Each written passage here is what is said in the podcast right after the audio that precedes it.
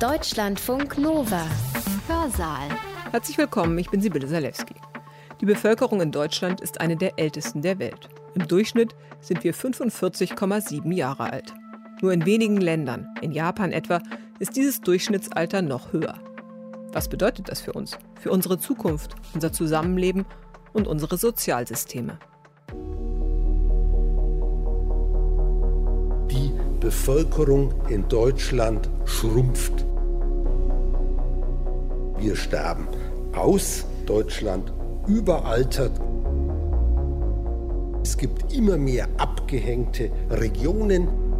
Infolge der demografischen Entwicklung drohen Altersarmut und Pflegenotstand. Warum muss uns das keine Sorgen machen?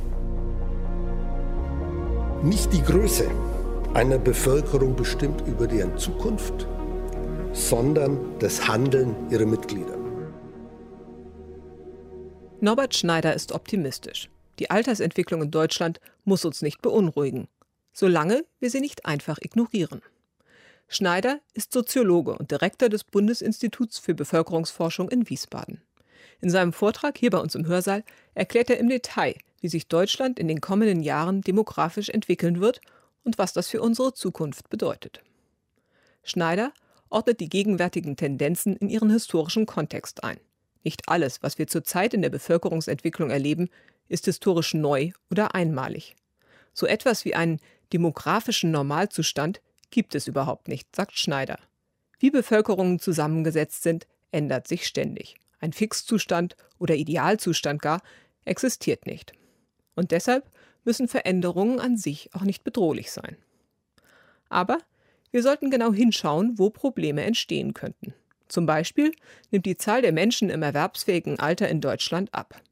Das klingt zunächst einmal besorgniserregend. Schließlich heißt das, es gibt weniger Menschen, die arbeiten können. Gefährdet das also unsere gesellschaftlichen Institutionen und unsere sozialen Sicherungssysteme wie Altersvorsorge und Krankenversicherung? Nicht unbedingt. Denn es gibt zwar weniger Menschen im erwerbsfähigen Alter, aber nicht weniger Menschen, die tatsächlich arbeiten. Unter all denen, die arbeiten können, ist der Anteil derer, die auch tatsächlich arbeiten, nämlich deutlich höher als früher. Norbert Schneiders Vortrag hat den Titel Bedrohter Wohlstand Perspektiven der demografischen Entwicklung. Er hat ihn am 8. Dezember 2020 als Online-Vortrag für die Polytechnische Gesellschaft Frankfurt am Main gehalten, im Rahmen der Vortragsreihe Mensch, Gesellschaft. Meine Frage lautet, bedroht die demografische Entwicklung in Deutschland unseren Wohlstand? Ich möchte diese Frage diskutieren in drei Teilen. Am Anfang möchte ich ganz kurz darüber sprechen, was wir eigentlich unter demografischer Entwicklung verstehen können, damit uns klar ist, äh, damit wir sozusagen eine einheitliche Vorstellung haben. Dann kommt der zentrale Hauptteil, nämlich ich möchte Ihnen sechs Bedrohungsszenarien vorstellen, die im Kontext der demografischen Entwicklung im öffentlichen Diskurs auftauchen und zum Ende eine Gesamtbewertung abgeben. Demografische Entwicklung. Was heißt das? Sehr allgemein kann man sagen, die demografische Entwicklung bezieht sich auf die Dynamik der Veränderungen der Größe, der Zusammensetzung und der räumlichen Verteilung von Bevölkerungen. Zusammensetzung wären Bevölkerungsstrukturmerkmale etwa nach dem Alter, nach dem Geschlecht, nach der Bildung, nach der ethnischen Zugehörigkeit oder auch nach dem Familienstand. Die demografische Entwicklung als solche wird durch vier Grundprozesse moderiert. Das Fertilitätsgeschehen, die Sterblichkeit, das Wanderungsgeschehen und der Wandel der Familie. Die Bevölkerungsentwicklung ist ein dauerhafter Prozess, oft ein volatiler Prozess, mit wechselnden Geschwindigkeiten und immer wieder wechselnden Richtungen. Und es gibt in keiner Hinsicht, weder auf die Struktur noch auf die Größe noch im Hinblick auf die räumliche Verteilung, einen optimalen Zielzustand. Allein deswegen sind Begriffe wie Überalterung oder Überbevölkerung äh, die haben keine Referenz, weil sie würden ja auf etwas Normales, Passendes, Adäquates referenzieren. Das ist definitiv nicht der Fall, dass es diese Normalität geben würde.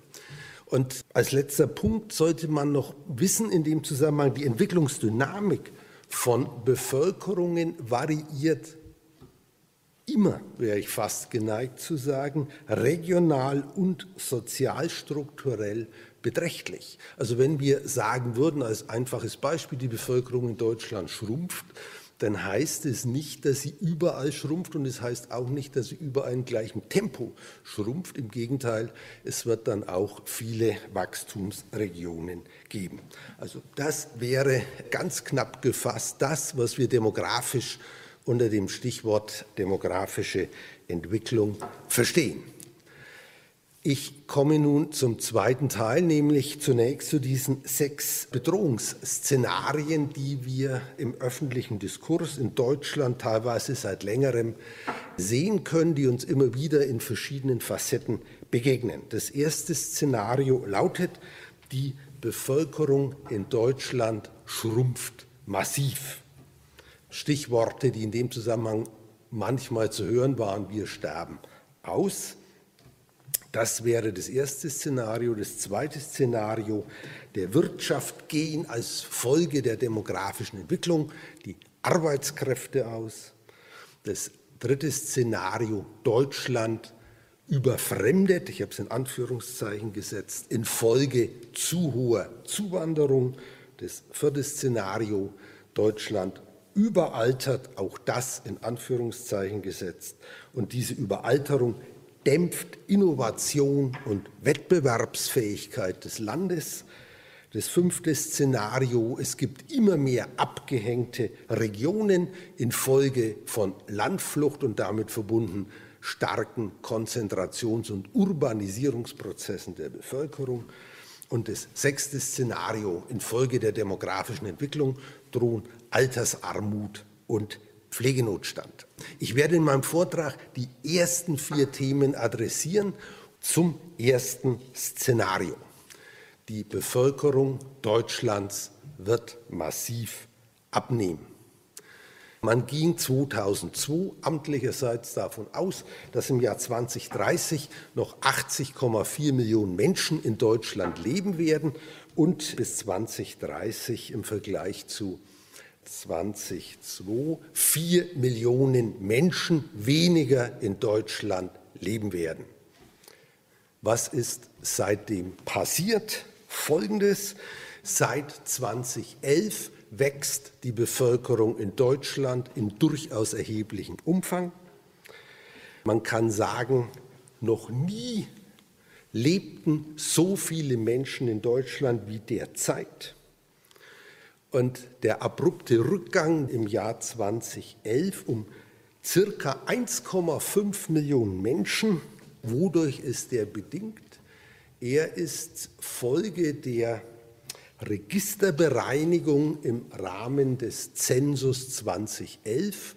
Viele werden sich erinnern, dass Kommunen wie zum Beispiel Berlin geklagt haben gegen den Zensus und die damit verbundene Schrumpfung der Bevölkerung, weil damit natürlich auch die kommunalen Zuwendungen sich reduzieren, die an die Einwohnerzahl geknüpft sind. Wie kommt es dazu? Sehr einfach gesagt, es waren einfach schlecht geführte Register, schlecht geführte Einwohnermelderegister und teilweise aber auch nicht nur, weil man geschlampert hat, sondern teilweise auch, weil man das gar nicht steuern kann.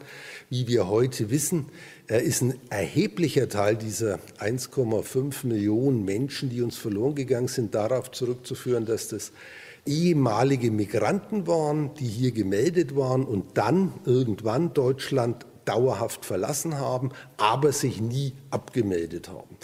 Wir haben einfach zu viele gezählt und das ist im Register aufgefallen und wir waren immer sozusagen in dieser Phase 1,5 Millionen weniger, als wir dachten.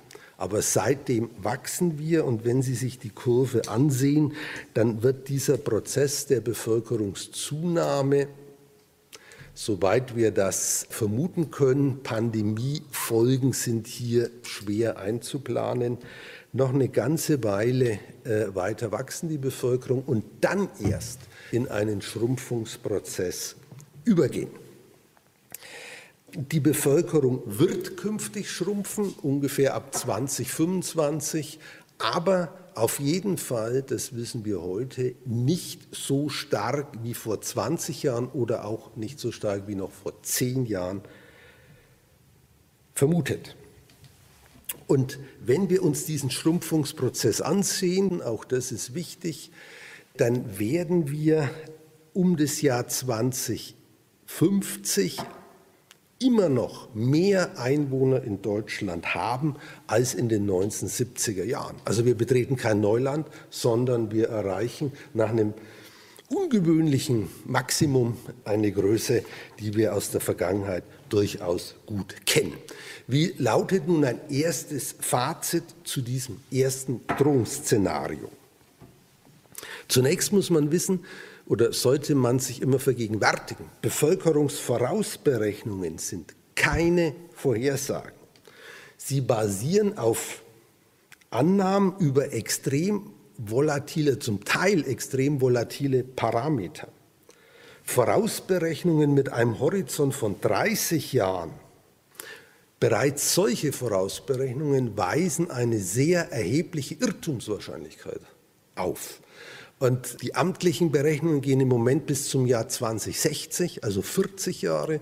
Die Vereinten Nationen machen Vorausberechnungen über die Bevölkerungsentwicklung, die globale, bis zum Jahr 2100. Da würde ich mal sagen, da ist die Irrtumswahrscheinlichkeit so hoch, dass diese keine belastbare Grundlage für politische Handlungen darstellen, sondern das sind nur sehr, sehr grobe Schätzungen.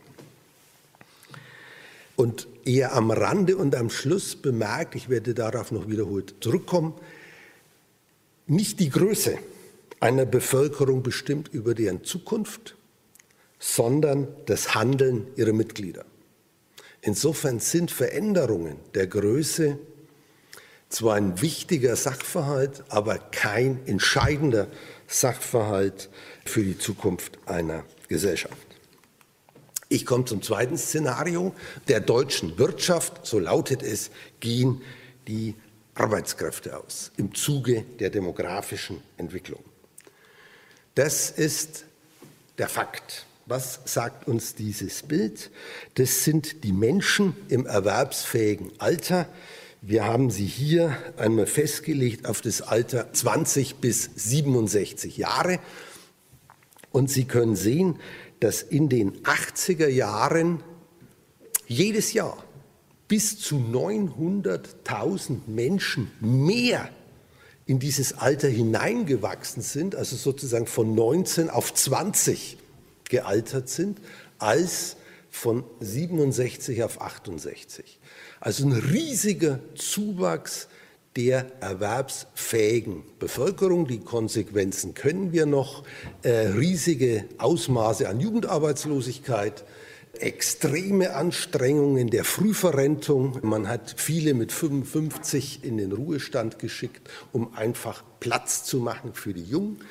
Dann kam eine längere Phase bis ungefähr, ja, jetzt, wenn Sie so wollen, wo diese Zahl der erwerbsfähigen Bevölkerung ziemlich stabil war und ab sofort wird sie teilweise dramatisch zunehmen. Der Höhepunkt wird im Jahr 2030 erreicht werden. Dann werden 500.000 Menschen mehr aus dem erwerbsfähigen Alter heraus altern als hineinwachsen. Also eine durchaus deutlich ausgeprägte Abnahme der erwerbsfähigen Bevölkerung. Warum muss uns das keine Sorgen machen? Zum Beispiel deswegen. Entscheidend ist nicht, wie viele Menschen im erwerbsfähigen Alter sind, sondern wie viele Menschen erwerbstätig sind. Und noch wichtiger ist, wie viele Arbeitsstunden die erwerbstätigen Menschen faktisch leisten. Das ist der Referenzpunkt. Ja, nicht die Größe, sondern das Handeln bestimmt über die Zukunft einer Gesellschaft.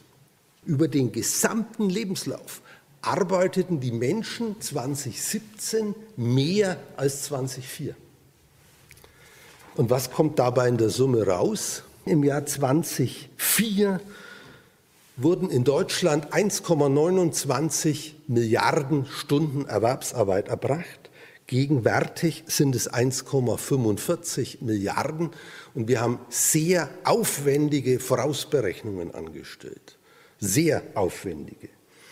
Und die zeigen, dass im Jahr 2030 zu erwarten ist, dass die dann geleisteten Stunden bei 1,35 Milliarden liegen werden.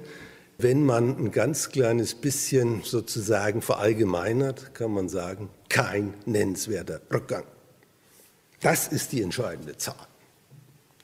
Und insofern kann man auch hier sagen, noch nie gab es so viele Erwerbstätige in Deutschland wie derzeit. Die Zahl der Menschen im erwerbsfähigen Alter wird sehr deutlich sinken. Das ist das, was immer Anlass zu diesem Bedrohungsszenario gibt. Aber die insgesamt erbrachten Arbeitsstunden werden sich aller Voraussicht nach nicht verändern. Das führt zum Fazit Nummer zwei. Die Zahl der Erwerbsfähigen ist nur ein schwacher Indikator für das Arbeitsangebot. In den kommenden Jahren ist nicht mit einem drastischen Rückgang des Arbeitsangebots zu rechnen. In einigen Branchen wird es allerdings zu einer weiteren Verknappung des Arbeitsangebotes kommen. Aber das ist nicht demografisch bedingt. Betroffen sind Tätigkeiten mit geringer Entlohnung, schlechten Arbeitsbedingungen und niedriger sozialer Anerkennung. Wenn ich also Bedarf in der Altenpflege habe, muss ich mehr bezahlen, die Arbeitsbedingungen verbessern und das Image dieser Tätigkeit, soweit ich das kann, positiv beeinflussen.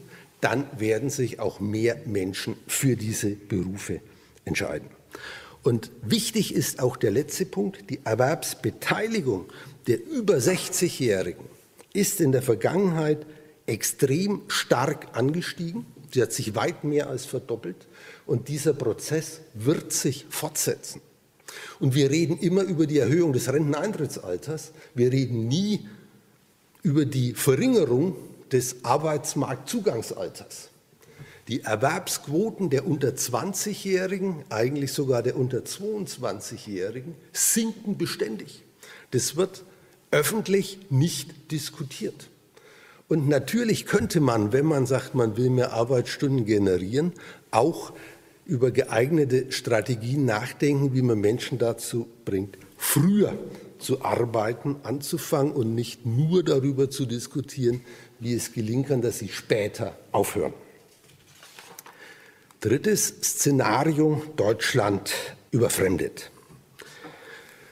Richtig ist, Deutschland hat sich in der jüngeren Vergangenheit zu einem der weltweit wichtigsten Zuwanderungsländer entwickelt. In den letzten Jahren sind, das ist die Zahl, in den letzten drei, 30 Jahren sind 32,5 Millionen Menschen nach Deutschland zugewandert. 32,5 Millionen in 30 Jahren. Aber im selben Zeitraum sind auch 23,3 Millionen Menschen weggezogen. Wir reden immer über Zuwanderung, wir müssen eigentlich auch über Abwanderung sprechen. Aktuell leben in Deutschland 21,2 Millionen Menschen mit Migrationshintergrund. Das sind 26 Prozent der Bevölkerung. Das ist die aktuelle Situation. Mithin kann man sagen, kulturelle Vielfalt prägt die Gesellschaft in Deutschland mehr denn je. Die Größenordnung hat abgenommen und wir wissen, dass sie im Jahr 2020, die Daten gehen bis äh, August, die verfügbar sind, im Vergleich zu 2019 ist das Wanderungssaldo um 55 Prozent gesunken. Also Pandemie führt aktuell zu einer extremen äh, Verringerung des internationalen Migrationsgeschehens. Vielleicht ist fast als Exkurs Fakten zum globalen Wanderungsgeschehen. Wir wissen, dass jährlich zwischen 0,6 und 1 Prozent der Weltbevölkerung in ein anderes Land migrieren. Und das Erstaunliche ist, dieser Anteil ist seit Jahrzehnten konstant. Es werden nur mehr Menschen, weil die Bevölkerung wächst. Aber der Anteil der Migranten an der Weltbevölkerung ist seit Jahrzehnten in dem Bereich konstant. Das heißt, äh, vor der Pandemie migrierten etwa 70 Millionen Menschen jährlich. Und das heißt, referenziert auf den Anteil, 2018, nee, 2017 äh, sind die Zahlen von den Vereinten Nationen, lebten drei Prozent der Weltbevölkerung in einem anderen als ihrem Herkunftsland. Und Sie sagen, ist viel oder erstaunlich wenig. Fazit Nummer drei. Zuwanderung ist volatil und schwer prognostizierbar. Nochmal auf die Bevölkerungsvorausberechnungen gesagt, was wir in aktuellen Zeiten sehr gut einschätzen können, ist das Sterblichkeitsgeschehen. Was wir nicht ganz so gut vorhersehen können, ist das Fertilitätsgeschehen. Was wir extrem schwer vorhersehen können, ist das Migrationsgeschehen. Und dadurch bedingt ist auch sozusagen diese enorme Abweichung bei der Bevölkerungszuwachs ist ausschließlich auf verändertes im Vergleich zu den Annahmen erhöhtes Migrationsgeschehen zurückzuführen. Was wir auch gesehen haben bei dem Vergleich von Zu- und Abwanderung, Migration erfolgt weltweit zunehmend temporär oder als Pendelwanderung. Die Idee, ein Migrant zieht von A nach B und verbleibt dort für sein gesamtes Leben, trifft für eine immer kleinere Zahl von Menschen zu. Das hat natürlich auch Folgen fürs politische Gestalten von Integration. Menschen kommen und gehen. Und es gibt viele hybride Formen. Ist ein, zum Beispiel ein Mensch, der aus Polen kommt als Saisonarbeiter, Spargel erntet, Kirschen erntet, Erdbeeren erntet, äh, im Winter in der Gastronomie in den Alpen tätig ist und ansonsten am Wochenende in Polen wohnt. Ein Migrant, ein Saisonarbeiter, ein Wochenendpendler. Da wird es dann schon schwierig, das exakt festzulegen. Insgesamt kann man sagen, und es gilt nicht nur für Deutschland, Länder mit hohen Zuwanderungsraten profitieren in aller Regel ökonomisch von Zuwanderung. Insofern ist positiv, hohe Zuwanderung korreliert in Deutschland stark mit unserem Wohlstand. Das muss man ganz klar sagen. Letztes Szenario, über das ich hier berichten will, Deutschland überaltert. Und dadurch verlieren wir an Wettbewerbsfähigkeit. Zunächst ist festzustellen, ich erwähnte es schon, es gibt keine normale Altersstruktur. Das muss man einfach nochmal vorausschicken. Und wenn wir uns dann die Entwicklung anschauen der letzten Jahrzehnte, dann sehen Sie, es gibt einen sehr ausgeprägten Anstieg des Medianalters der Bevölkerung. Medianalter ist das Alter, das die Bevölkerung in zwei Hälften teilt. Die eine Hälfte ist jünger und die andere älter als dieses Alter. Die vertikale Linie ist die Gegenwart und Sie sehen, seit ja, den frühen 70er Jahren gibt es einen sehr ausgeprägten Anstieg. Im Moment sind wir eher in einer Latenzphase und danach wird es einen milden weiteren Anstieg geben und den Peak des Medianalters erreichen wir Anfang der 40er Jahre. Dann wird es wieder sinken. Was heißt es nun, um das nochmal hier zu sagen?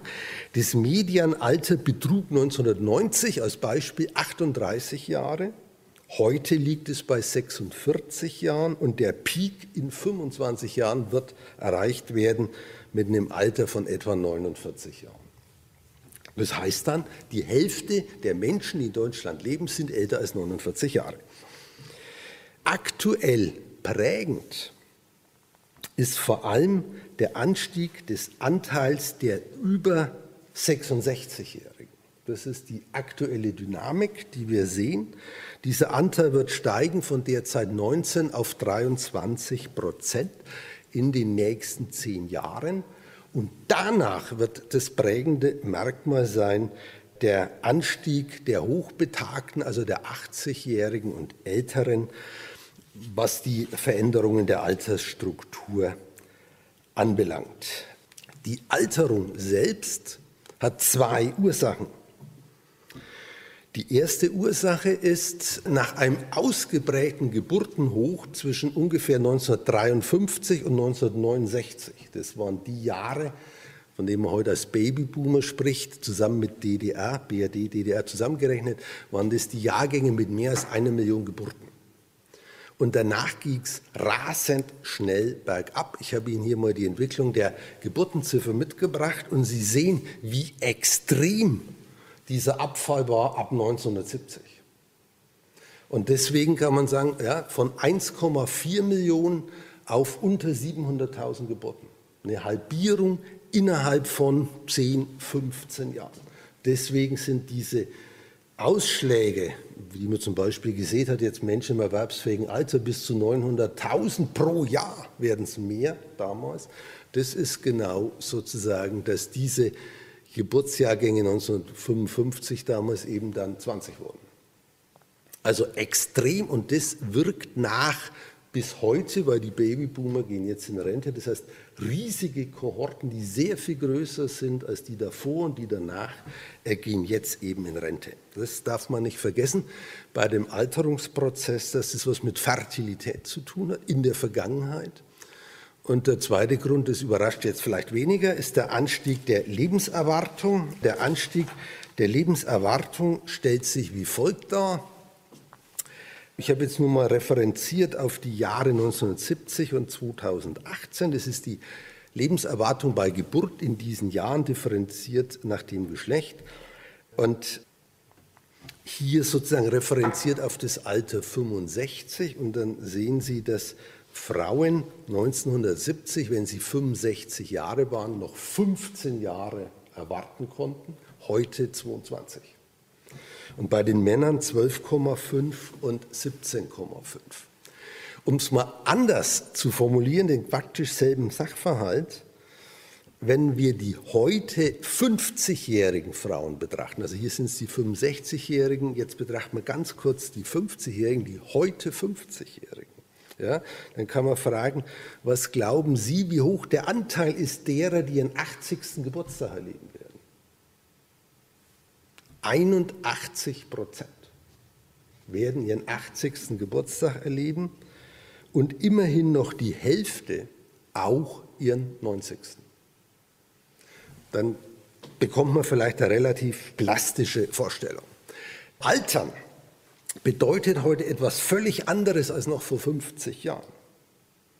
Der Anstieg der Lebenserwartung, der liegt ja für Frauen jetzt schon deutlich über 80 bei Geburt, der Anstieg der Lebenserwartung bedeutet eben nicht, dass wir länger alt sind, sondern er bedeutet, dass wir uns länger im mittleren Erwachsenenalter befinden. Menschen waren früher mit 60 alt, das heißt gebrechlich, zunehmend passiv, also sozusagen soziale Teilhabe ging zurück, oft von Armut bedroht oder tatsächlich arm. Und das alles können wir heute beim immer kleiner werdenden Teil nur feststellen. Bis zum Alter von 75, teilweise 80 sind die Menschen in ihrer großen Mehrheit gesund, aktiv und ökonomisch gut gestellt. Und haben deswegen auch Potenzial, sich in dieser Gesellschaft noch aktiv einzubringen. Und im Hinblick auf meine Frage, zunehmende Alterung bedroht die Innovations- und Wettbewerbsfähigkeit, das Gegenteil würde ich behaupten, die Zunahme älterer aktiver Menschen beschleunigt die Entstehung neuer Märkte und neuer Nachfragestrukturen.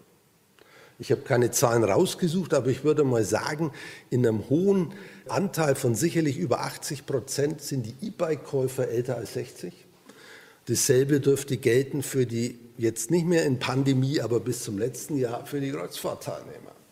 Und Deutschland ist eines der Länder mit Japan und Italien weltweit, was am frühesten und am intensivsten altert. Und insofern, und alle anderen Gesellschaften werden altern, aber später.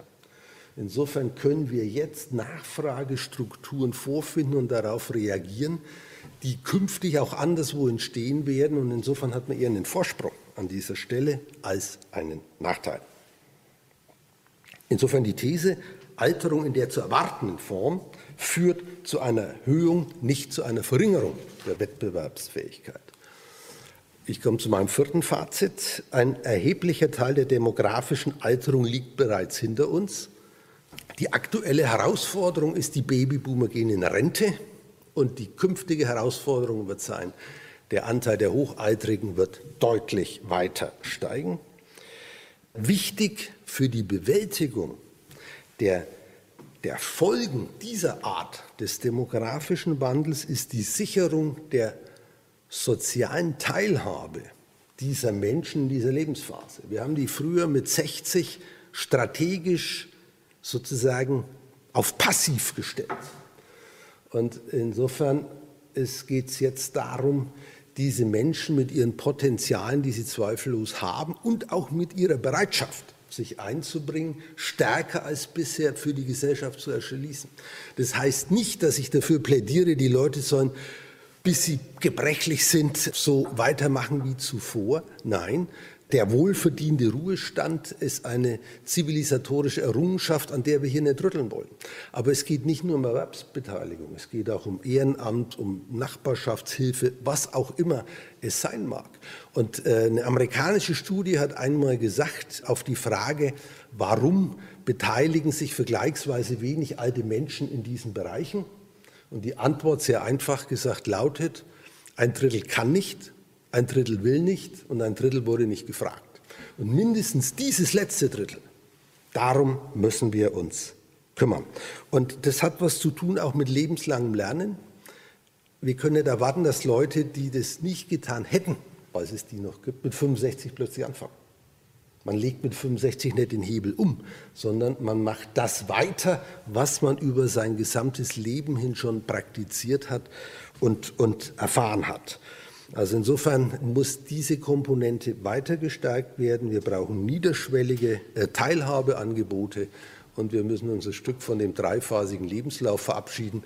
Ausbildung, Aktivität, Ruhestand und müssen ihn sozusagen einfach drehen um 90 Grad mit der Idee, über das ganze Leben haben wir immer gleichzeitig Bedürfnisse nach Bildung, nach Ruhe und nach Aktivität. Und insofern muss man das sequentielle in ein paralleles Universum transformieren. Ich ziehe mein Fazit und nehme die Gesamtbewertung vor in vier Punkten. Erstens, die demografische Entwicklung, auch wenn das jetzt in meinem Vortrag an manchen Stellen ein wenig anders erschienen sein mag, stellt hohe Herausforderungen an Politik und Zivilgesellschaft. Wir müssen uns darum kümmern. Wir müssen wachsam bleiben, wir müssen kreativ bleiben. Aber wenn wir das sind, dann können wir die Folgen gut bewältigen. Jedenfalls ist die demografische Entwicklung nicht geeignet, in Krisen oder gar Untergangsszenarien zu verfallen. Das ist die erste Bewertung. Die zweite, gegenwärtige Veränderungen von Größe, Vielfalt und auch Zusammensetzung der Bevölkerung sind im historischen Vergleich als nicht besonders auffällig zu bewerten. Also das Wort vom demografischen Wandel als etwas Besonderes führt eigentlich in die Irre. Das ist alles sehr unspektakulär, was wir diesbezüglich erleben. Auch im Hinblick auf das Migrationsgeschehen. Wenn wir uns die Entwicklung der Bevölkerung in dieser Welt oder auch in, auf dem Gebiet, wo jetzt Deutschland ist, in den letzten paar hundert Jahren ansehen, dann sehen Sie, dass es da gewaltige Ausschläge nach oben und nach unten gab, sowohl im Hinblick auf Sterblichkeit als im Hinblick auf Fruchtbarkeit, auch im Hinblick auf Migration. Was aber neu ist, und zwar wirklich neu, das ist die Dynamik der Alterung.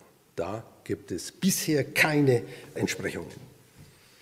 Insgesamt geht von der aktuellen demografischen Entwicklung, das ist mein dritter Punkt, in Deutschland keine unmittelbare Bedrohung des Lebensstandards aus. Letzter Punkt. Unklar ist zum gegenwärtigen Zeitpunkt, ob und wie weit das auch für die globale demografische Entwicklung zutrifft. Da kann man gegebenenfalls zu einer anderen Einschätzung gelangen. Das war das, was ich Ihnen im Rahmen des Vortrags sagen wollte. Ich danke Ihnen, wenn Sie dabei geblieben sind. Das war der Soziologe Norbert Schneider über die demografische Entwicklung in Deutschland. Er hat seinen Vortrag am 8. Dezember 2020 online für die Polytechnische Gesellschaft Frankfurt am Main gehalten, im Rahmen der Reihe Mensch Gesellschaft. Im Anschluss an den Vortrag hat Norbert Schneider noch einen Exkurs gehalten über die Auswirkungen der Bevölkerungsentwicklung auf unterschiedliche Regionen in Deutschland. Es geht um die Frage, wie sich die Lebensbedingungen innerhalb von Deutschland unterscheiden. Ja, also die Thematik gleichwertige Lebensverhältnisse ist in dieser Legislatur in ganz besonderer Weise politisch hoch bewertet worden.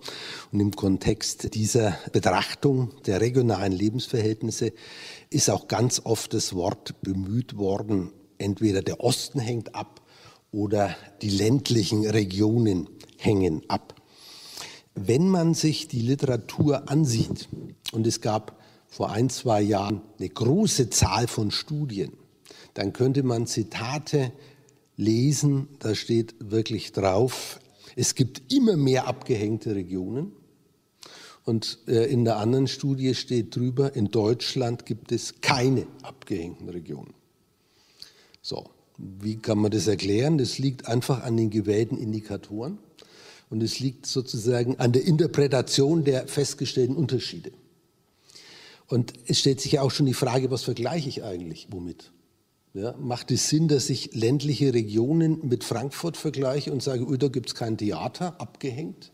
Das ist wohl nicht die äh, entscheidende Größenordnung. Und insofern ist die erste allgemeine Betrachtung nach meiner Auffassung, regionale Unterschiede kennzeichnen jedes Land, auch Deutschland, seit jeher. Das ist der erste Punkt. Der zweite Punkt ist, regionale Entwicklungen sind auch extrem volatil. Es gibt 400 Kreise in Deutschland, die können wir nachbilden, geografisch bis 1870. Da gab es sie zwar noch nicht, aber die Region können wir abbilden. Und dann sieht man, dass ein großer Teil dieser 401 Kreise eine sehr wellenförmige Entwicklung nimmt, also ein Auf und Ab. Und nur ganz wenige Kreise, München zum Beispiel, sehr lang ganz weit unten war und dann seit den 50er Jahren ziemlich kontinuierlich nach oben ging. Das ist die Ausnahme. Die Normalität ist das Auf und Ab. Und man kann nicht, wenn es jetzt gerade abwärts geht, davon ausgehen, das bleibt jetzt immer so. Nein, es wird einen Wendepunkt geben, früher oder später, und dann geht es wieder aufwärts. Das lehrt einfach die Geschichte. Unterschiede die wir feststellen können, natürlich gibt es besser und schlechter gestellte Regionen, sind nicht an der Ost-West-Linie festzumachen. Ja, wer immer ganz unten steht in praktisch allen Rankings seit Jahren ist Gelsenkirchen. Das ist weder ein Land noch liegt es im Osten, sondern das ist eine Großstadt in Westdeutschland. Das ist Platz 401. Es hat schon was mit Zentrum und Peripherie zu tun, nicht mit Ost-West in erster Linie. Es stimmt, im Osten liegen mehr schlechter gestellte Regionen, aber das liegt nicht nur daran, dass es der Osten ist, sondern dass es dort seit jeher ländlicher ist. Und ländlich heißt eben wirklich auch entlegen. Das heißt, das nächste Mittelzentrum ist wirklich weit weg. Und wenn Sie in Brandenburg, in Mecklenburg-Vorpommern sind, dann gibt es dort halt wenig Städte und dann ist man am flachen Land.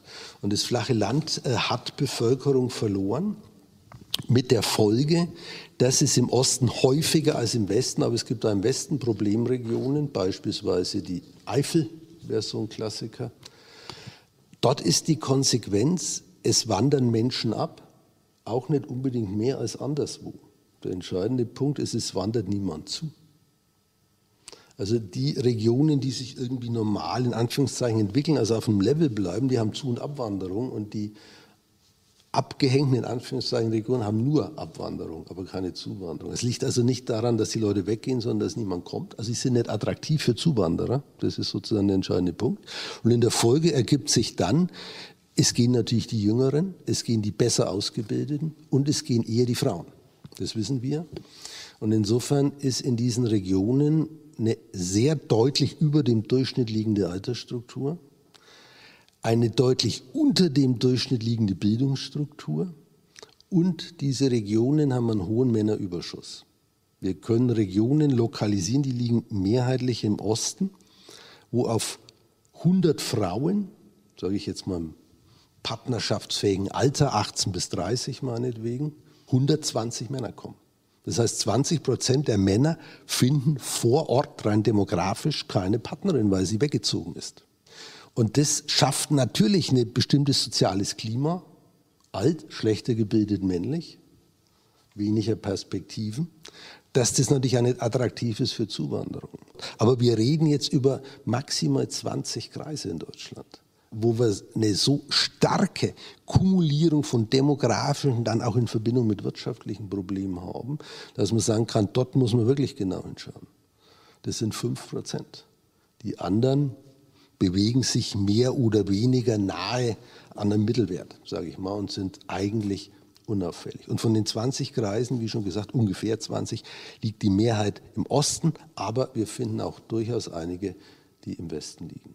Insofern sozusagen die allgemeine Antwort lautet auch hier, ja, man muss genau hinsehen, aber außergewöhnlich großes Problem im Hinblick auf Gleichwertigkeit der Lebensverhältnisse, die beeinträchtigt wäre, können wir nicht feststellen. Und wir erwarten eher jetzt als Folge der Pandemie, ich sprach vorhin darüber, äh, Migration ist eingebrochen, internationale Migration. Wir gehen davon aus, dass das ein temporärer Effekt ist. Es wird bald sozusagen eine Rückkehr zum ursprünglichen Niveau geben.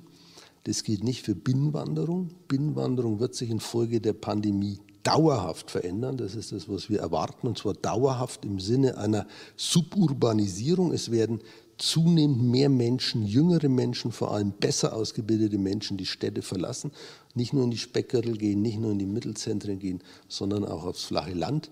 Wenn die Digitalisierung, wie es ja den Anschein hat, infolge der Pandemie in Verbindung mit größeren Anteilen von Homeoffice sich tatsächlich so entwickelt, davon gehen wir aus, dann kann man auch vor Ort arbeiten weil man A die Infrastruktur hat, die technische, und B die Entfernung nicht so dramatisch ist, wenn ich die Woche nur noch zweimal statt fünfmal ins Büro fahren muss, machen mir auch 60 oder 80 Kilometer weniger aus. Der Druck auf die Metropolen wird abnehmen. Davon gehen wir aus. Das heißt, es wird mittelfristig zu einer gewissen, zu einer gewissen Entspannung des Mietmarktes kommen oder überhaupt des Immobilienmarktes. Der wird aber sehr wahrscheinlich bei den privaten Immobilien sehr viel weniger prägnant ausfallen als bei den Gewerbeimmobilien. Wir gehen im Folge der Pandemie davon aus, dass das Ausmaß der jetzt genutzten Gewerbeflächen sehr deutlich dauerhaft sinken wird. Mit der Folge, dass äh, die Preise nach unten gehen werden oder es auch größere Leerstände geben wird. Und wer, glaube ich, jetzt als nächstes in hohem Maße profitieren wird, sind nicht so sehr die Speckgürtel, also die, sozusagen das urbane Umland in den Metropolen, sondern die Mittelzentren. Also Städte zwischen vielleicht 50 und 150.000 Einwohnern mit einer guten Infrastruktur und insbesondere diejenigen profitieren enorm, die eine Universität oder eine Hochschule beheimaten. Das war der Soziologe Norbert Schneider über unterschiedliche Lebensbedingungen innerhalb von Deutschland. Er hat diesen Exkurs und den vorangehenden Vortrag am 8. Dezember 2020 online für die Polytechnische Gesellschaft Frankfurt am Main gehalten. Deutschlandfunk Nova. Hörsaal. Samstag und Sonntag um 18 Uhr. Mehr auf deutschlandfunknova.de.